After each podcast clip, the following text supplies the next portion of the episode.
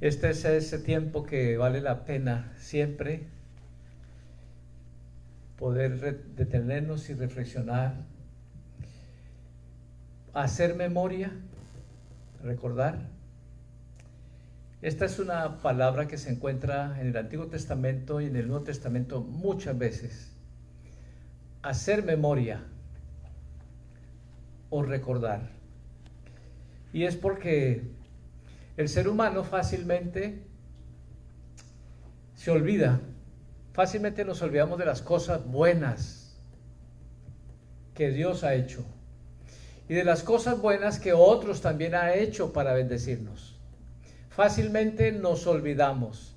Con razón, el Señor nos lo repite tantas veces, que no olvidemos ninguno de sus beneficios, los que Él ha hecho para bendecirnos, el Salmo 103, y asimismo a través de otras personas las formas en que Él nos ha bendecido.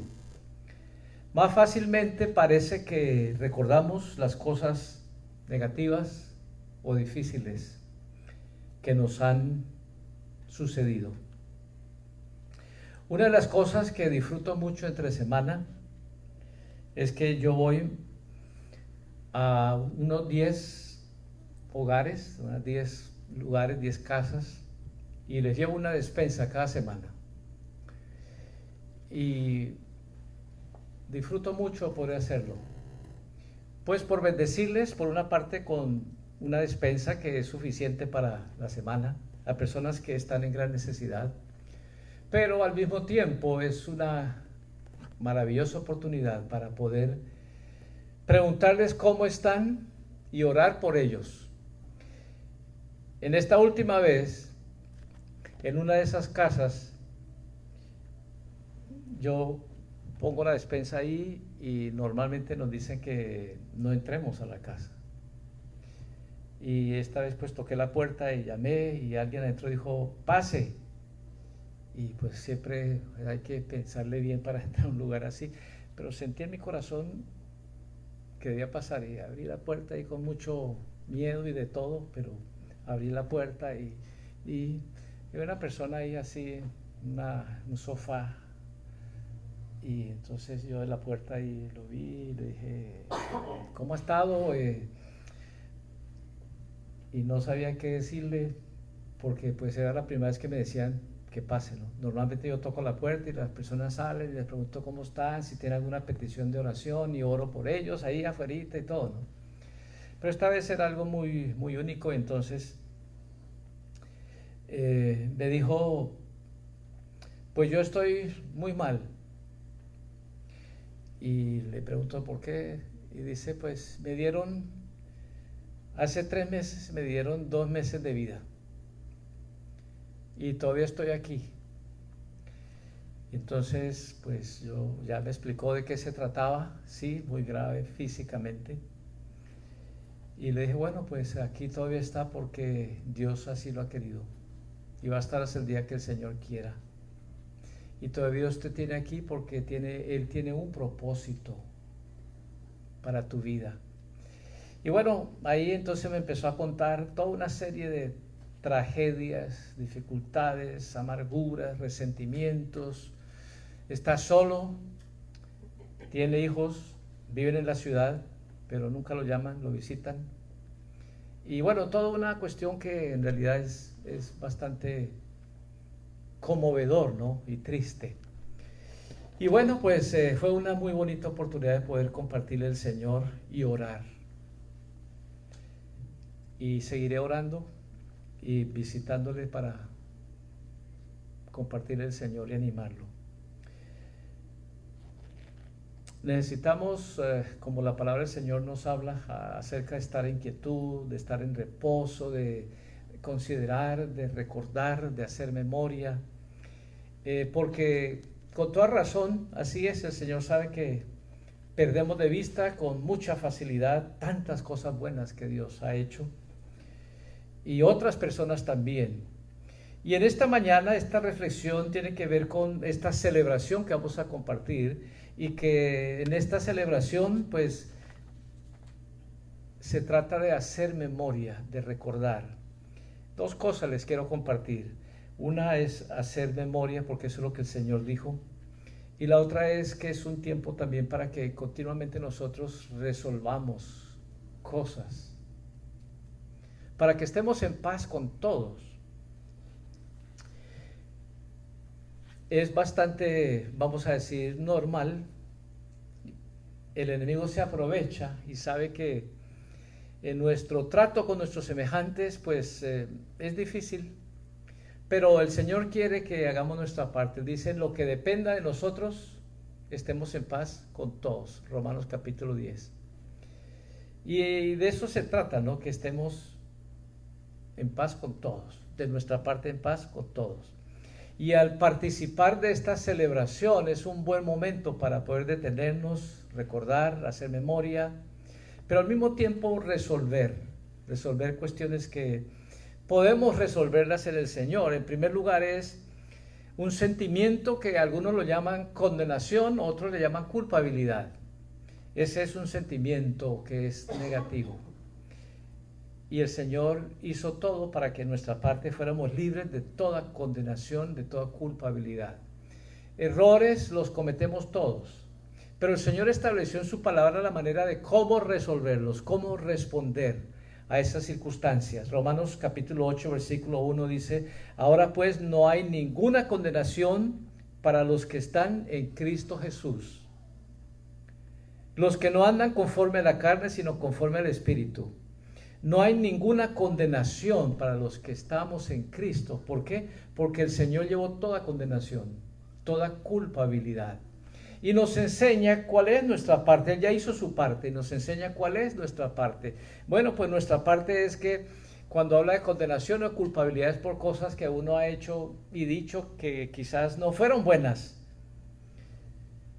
Y lo que hay que hacer pues es, si dijimos o hicimos algo que no era bueno y afectó a alguien, pues pedirle perdón a esa persona, reconocerlo y pedirle perdón. Primero al Señor, y ya como dije, el, Señor hizo todo para que estemos libres y tengamos paz con el Señor, con Dios. Entonces, lo que nos toca hacer es responder a lo que ya el Señor hizo. Colosenses 2.13 dice, y a ustedes que estaban muertos en el pecado y en la incircuncisión de vuestra carne, Él les dio vida juntamente con Él, perdonándoles todos sus pecados el Señor nos perdona y nos perdona. Ya nos perdonó todo y nos perdona y nos perdonará todo. No hay ninguna duda en esa parte. Ya Él nos perdonó. Simplemente lo que tenemos que hacer es, cuando le fallamos a Él, pues pedirle perdón. Y entonces tendremos, eh, será poderosa esta maravillosa realidad que el Señor nos ha perdonado. Y 1 Juan 1.9 dice, si confesamos nuestros pecados al Señor, Él es fiel y justo para perdonar nuestros pecados y limpiarnos de toda maldad. Si confesamos nuestros pecados al Señor, Él es fiel y justo para perdonar todos nuestros pecados y limpiarnos de toda maldad. Es algo así como si uno se cae en el fango, en el barro, y alguien lo saca y no lo deja así, sino que lo limpia. Es, es, es así como el Señor hace, ¿no? Nos saca, nos limpia, nos perdona y en la cruz del Calvario fue resuelto todo aquello que nos separaba del Señor y también del uno al otro. Y a su vez, pues nos dice qué es lo que tenemos que hacer. Entonces, no hay lugar para amarguras, para, condenación ni para culpabilidad. Ese es un sentimiento muy negativo. Y no importa qué haya hecho, no importa que haya hecho mal una persona. El amor, la misericordia del Señor y el perdón del Señor son más que suficientes para quitar de por medio todo aquello que le, le impida a esa persona tener paz y comunión con Dios. Y eh, entonces, pues este es ese momento en el cual nos podemos detener y analizar, considerarnos delante del Señor en primer lugar, qué podría estar impidiendo que nuestra comunión con Dios fuera afectada. En segundo lugar, como algo práctico también, es poder examinarnos eh, y ver en nuestro corazón si hay amargura por las dificultades, las cosas que otros nos hayan hecho. Eh, la manera de responder, el Señor nos ha dicho cómo es. La inclinación natural del ser humano es que cuando alguien lo ofende, lo hiere o lo lastima, pues es amargarse. Pero esa no es la respuesta de Dios. Lo que Él quiere que hagamos es que perdonemos de todo corazón, que perdonemos de todo corazón. Es ese perdón que el Señor mismo ya nos dio y ese perdón que, que sí realmente resuelve cualquier circunstancia de por medio que, que me afecte y me cause amargura o me cause resentimiento. Ese es el perdón que el Señor nos dio y el que Él quiere que nosotros también tengamos la manera de responder ante cualquier situación de dificultad. Que perdonemos y olvidemos. Porque, como a veces dicen, sí, yo perdono, pero no olvido. Bueno, ese no es perdón. El verdadero perdón es aquel que perdona y completamente aleja de aquello que nos, nos hizo daño, que nos, causó, nos afectó. Colosenses 3:13 dice, soportándonos los unos a los otros y perdonándonos los unos a los otros. Si alguno tuviera queja contra otro, de la manera que Cristo nos perdonó, así también hagámoslo nosotros. Es bastante clara la instrucción de la palabra de Dios, qué debemos hacer, ¿no? Así como Él nos perdonó, que nosotros perdonemos también a otros. En mi propia experiencia de vida,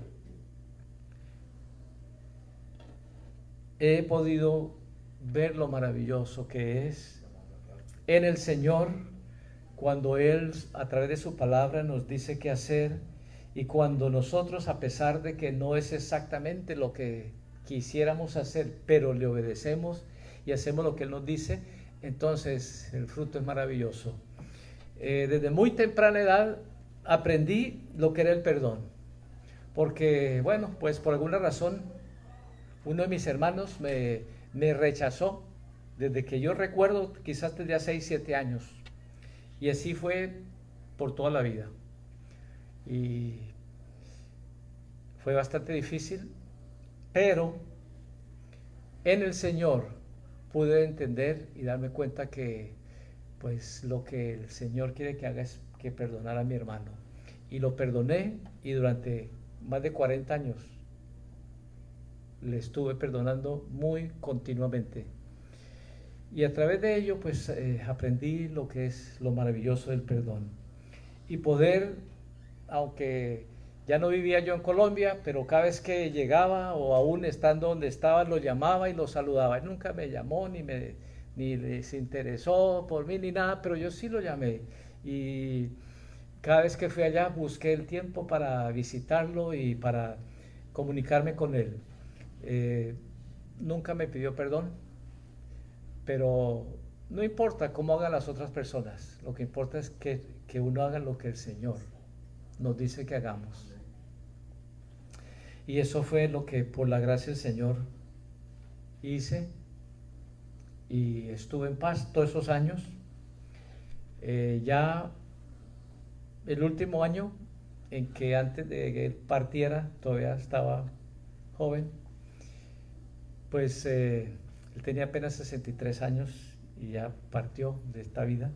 Pero ese último año eh, hubo un cambio muy especial en él y entonces sí tuvo una actitud muy diferente y sí me preguntó y me empezó a llamar y fue algo muy especial. Por primera vez me invitó a su casa porque yo fui en ese tiempo y por primera vez me invitó a su casa.